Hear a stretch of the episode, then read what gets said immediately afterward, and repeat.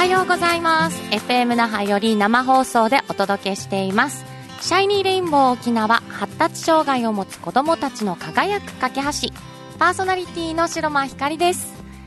えこの番組は外見からは分かりにくい。発達の全般的な遅れや部分的な遅れ。また偏りが特性として見られている発達障害について障害を持っている人。持っていない人全ての方々に私自身の体験談を交えながらさまざまな視点から情報をお届けする番組です。おはようございます。11月5日木曜日です。さあ11月もスタートしましたね。早いですね。あと2ヶ月ですよ2020年も。あっという間にねもう年末に来るんじゃないかなと思いますね。そんなにねクリスマス感がまだないんですけれどちらほらなんかいろんなところにねもうクリスマスグッズが飾られていたりさっきびっくりしたのがこの FM 那覇さんもう大きなクリスマスツリーが 飾られていたのでああこんな時期なんだなってすごく感じましたね。本当にあっという間に今年は過ぎるんだろうなと改めて実感しています。さあ私事なんですけれどもこの去った日曜日11月1日の日曜日にですね、えー、私にとっては今年2020年本当にねもう一番こう頑張っていた時期を過ごした時があってそれの、あのー、もうね無事に終わったかなって思うような出来事がありました。何かと言いますと前にもお話ししたんですがえー、ミセスアースジャパンコンテストというものに、えー、出させていただきましてこの11月1日にね沖縄大会がありました。結果はと言いますとグランプリは逃しましたがビューティーキャンプ賞を受賞させていただきました。ありがとうございます。もうね、えー、もう正直な気持ちは本当に悔しかったですよ。やっぱりグランプリを取って日本大会に行ってそしてねまた私の人生の今後の活動にもそしてプライベートのことにもねつなげていきたいなという思いでグランプリを目指してこの3ヶ月本当に頑張ってね沖縄大会も挑んでいたので本当にもう負けず嫌いの私からしたらすごく悔しかったです。もうともうこのね結果聞いてからもねもうなその時は涙出なかったな。でもかえってやっぱり悔し涙がねもう止まらなくてもう次の日もねなんかまだこう煮え切らない何かがあってその悔しさがあったんですけどただねこの数ヶ月そしてそのステージでの自分のことを振り返ると私の中では本当にねもう大満足もうそれ以上のものを得たなと思うぐらい本当に結果が全てなんですけれどその過程が何よりも私の財産だなということは本当にね気づかされました。だから私は本当にこの今回このコンテストにエントリーして本当に良かったなと思いました。あとはやっぱりねコンテストを通して周りの人たちのこの応援もうその支えに、えー、感謝だなというそこもすごく実感しましたね。日頃からこういったこの周りの方たちから支えられてるなっていう実感あるんですけれども今回ね、私自身の目標に対して、私のこの夢に対してね、こんなにも応援してくださる方が身近に、そして、まあ、SNS を通したりとか、この番組を通してもですし、いろいろな方からの本当にね、もう、あの、頑張ってよっていう、そのエールがね、ものすごく嬉しかったですね。そして終わった後、この今ですよ、いろんな人からのお疲れ様とか、本当に輝いてたよ、キラキラしてたねって、結果はね残念だったけど本当にあのすごく刺激もらったよとか私もまた改めて目標を見つけて頑張るとかそういったね声をいただいてああ私やっぱりやってよかったなってもう小さなことだもことでもこう周りにね何か本当にこう刺激を与えることができたんだなっていうそのまた嬉しさもありました。だから本当に思います。本当にねえー、エントリーしてよかったしこの2020年自分自身にこう向き合ってそして自分自身と戦えた時間それが本当に、えー、貴重な時間だったなと思います。さあオープニングちょっと熱くなりましたが そういったね私も11月をスタートしましたのでまたこれかここからね新しいまた道へとこれをつないでいきたいなと思います。このね発達障害をまたいろんな方に、えー、知ってほしいとかそういった思いにもねつなげていきたいなと思いますのでこれからも発信していきますのでよろしくお願いいたします。さあそれでは今日もお時間までお付き合いお願いします。この番組は楽しいメディアカンパニー沖縄合同会社琉球スポーツサポートの提供でお送りいたします。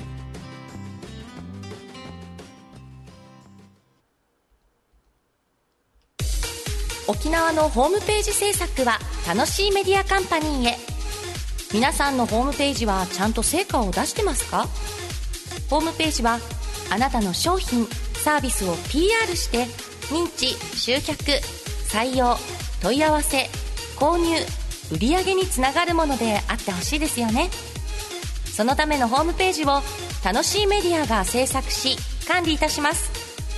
ウェブ戦略のパートナー楽しいメディアカンパニーをどうぞよろしくお願いいたします。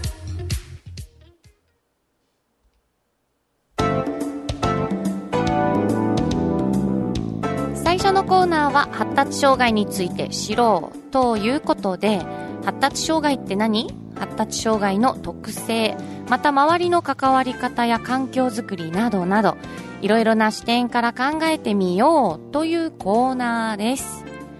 さあ今日はですね、えー、特徴のも大きくこう見てわかる特徴というか見てわかるというかわかんないからそうなんだな。この 今日はこあのお話にしようと思ったんですけれど本当に発達障害の特徴のもう一つと言っても本当にいいかなと思います。見た目では分かりにくい。これは本当に特徴の一つだと思います。オープニングでも私が言ってるんですけれども発達障害は本当にね、えー、見た目では分かりにくいと思います。えー、っとね例えばこう身体の障害とかそういった場合ってやっぱり足がこう不自由だったりそしてあの目とかそして耳とかね何かしら障害を持っている方って正直こう見た目ではわかると思います。ただ発達障害になると本当に健常者とあまり変わりません。見た目は。だからこそ誤解を招いたりコミュニケーションが取りづらかったりそういった、えー、周りとのね関わりの中ですごくこう違和感を持ってしまわれたりっていうような、まあ、勘違いにもつながったりとかね。そういったことに、えー、なることが多いと思います。私で言うと私はこう視力が悪いです。もう0.0.1と、まあ、左に関しては0.07とか本当にすごく悪いんですよ。だから普段はコンタクトそしてメガネをかけます。なので私の場合だともちろんこうコンタクトもメガネもなかったら車の運転だってできないし文字だってね遠いところの文字なんて見えません。それだって私にとってはすごくハンデです。すごくハンデがあるとハンデがあると思ってます。だけどそこの中で私の中にこう日常生活の中で、えーまあ、サポートの一つですよね。私が日常生活を過ごしやす過ごしやすくするために、えー、見えるようにコンタクトとかメガネがあります。そういったことってやっぱり関わる周りのサポートの一つだと私は思ってます。それを私はうまく利用しているだけで。そして私はあくまでこう、えー、みえー、何ですか？視覚、えーしえー、みえ目。そうですね。視覚が視覚あれ言葉が飛んだな。そうそう。目が見えにくい。だからそういったコンタクトやメガネを使っているけどその基準ってまたありますよね。ちょっと詳しくねその基準の数値がわからないんですけれどもこの目が見えづらい人もある程度の基準0.0とかあの視力検査するじゃないですか。その検査の中である程度の数値の基準をあの下がってしまうともうそこからは視覚障害という分野に入るって知ってると思いますけど入るんですよ。なのでどんなにまあこうコンタクトやメガネでそれを補えたとしても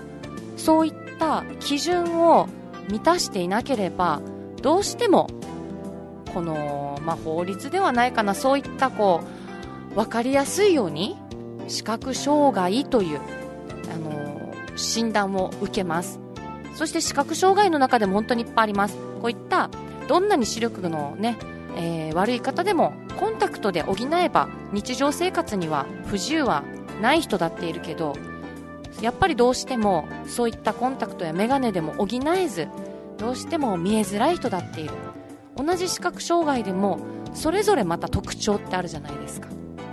発達障害もそれと同じだと私は思ってます。どうしても見た目では分かりづらい。本当に普段の生活の中では何一つ不自由ない中でもこの子にとってある程度苦手なことがガンと出てしまった時にその基準を満たせなかった時に発達障害というそういったね診断が下されることがあるんですよね。でグレーゾーンに関してはその基準をなんだかねこう満たしていないまだスレスレなんだよなって。だから診断を下せないしまあそんなに不自由がないならってねちょっと本当にこれは際どいんですよ。そういった中でね、えー、あります。だから本当にね発達障害を抱えている方たち見た目では分かりづらいので、えー、例えば本当にコミュニケーションがすごく苦手で相手の表情を読み取ることが苦手。そして相手のこう見たまんまをどうしてももう正直に言ってしまうっていう特徴をねかあの持っている、えー、人であれば久しぶりに会ったお友達にああ久しぶりだね。えー、前より太ったんじゃない？なんでこんなに太ったの？って言われたらどう思います？傷つきますよね。だけどそれをね相手を傷つけたっていうつもりは一切ないんですよ。どうしてもそういった思ったことを口に出してしまうというそういったこの方には特徴がある。そういった特性を持っている。ただそれだけなんだけどそこで相手のことがねやっぱり理解しづらかったりするとこんなに正直に言われてとっても傷つくよわからないのってそこでねちょっと喧嘩になったりとかこうコミュニケーションをねの中でちょっとお互いにね、えー、何か、うん、すれ違いになったりっていうことがやっぱりあるのかなと思います。発達障害の中でも本当にいろんな特性を持っている方たちがいます。その特徴の一つでどうしても見た目では分かりづらい。そういったことが特徴の一つとしてもあるんだなということをまたね少し知ってほしいなと思います、えー、今日は発達障害の特徴のもう本当に大きな一つかなと思います。見た目では分かりにくい。その話をさせていただきました。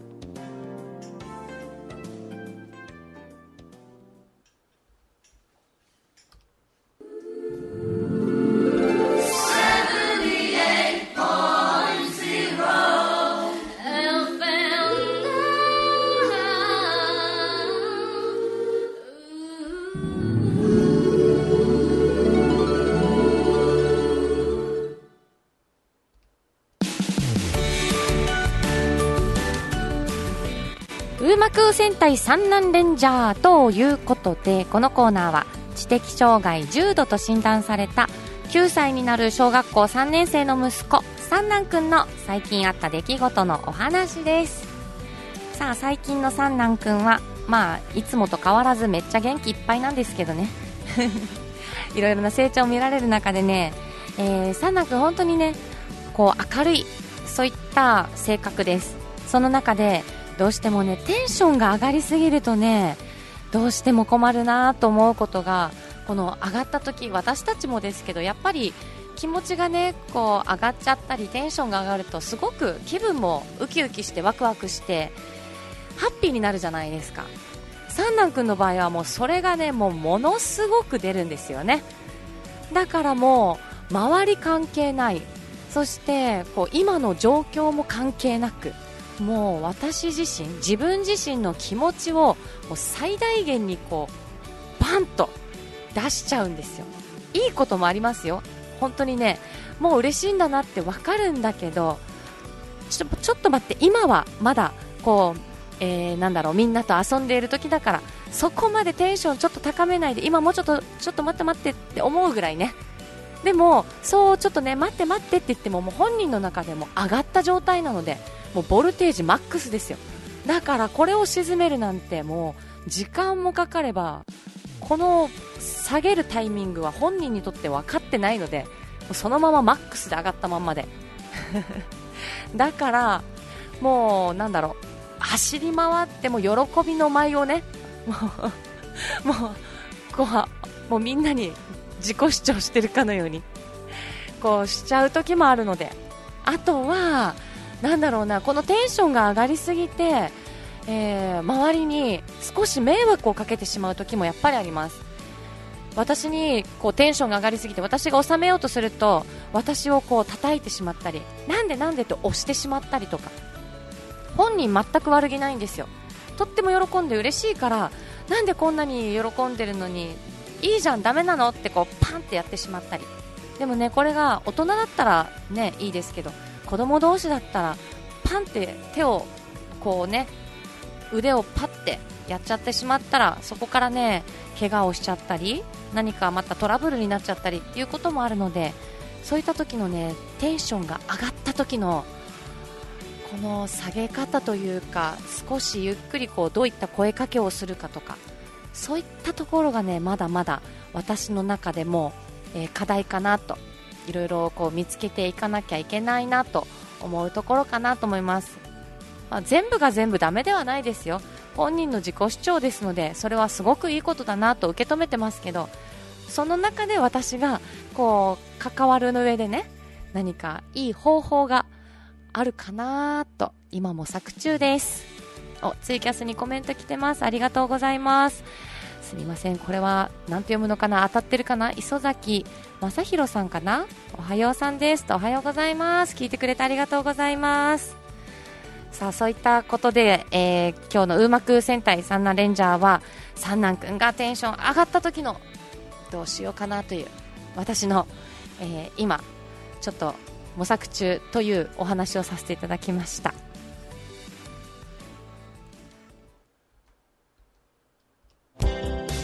沖縄ってこんないいものが生まれてるんだ。沖縄から生まれた可愛いいもの美味しいもの綺麗なもの優れたもの。あなたの生活を彩る沖縄。つい人に勧めたくなる沖縄がここで見つかります。いつも話題のお出かけスポット。イーアス沖縄豊崎1階ザ・沖縄ショップであなたのお気に入りを見つけてください。いつ行っても新しい沖縄があなたを待ってます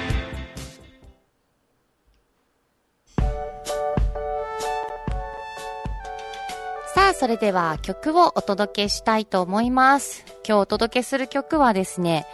えー、家島出身のシンガーソングライター、アンリさんの曲をかけたいと思います。すごくね、この方パワフルで、また歌唱力も本当に、えー、すごいなと思う方です。何かね、こう、熱さが伝わる、そしてパッションが伝わるような、そういった、あのアーティストの一人だと思います。それではお届けしたいと思います。アンリーで、笑顔。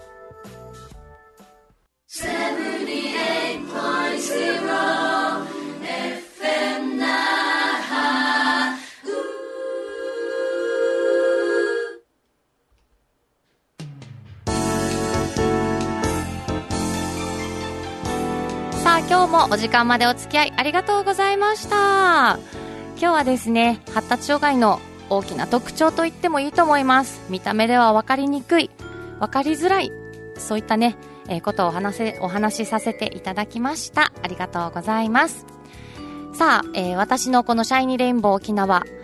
えー、インスタやフェイスブックもやってますので、ぜひ検索してみてください。白間光でもいいですし、シャイニーレインボー沖縄で、えー、ありますので、インスタ、フェイスブック、ぜひぜひチェックして、またそちらからね、番組の感想や何か、あのー質問したいこととか、何か言いたいっていう方はね、ぜひ直接メッセージもコメントもお待ちしてますので、ぜひそちらもチェックよろしくお願いします。さあ、それではまた来週10時30分にお会いしましょう。11月も始まりましたよ。スタートです。良い週末を皆さんお過ごしください。バイバーイ。この番組は楽しいメディアカンパニー沖縄合同会社琉球スポーツサポートの提供でお送りしました。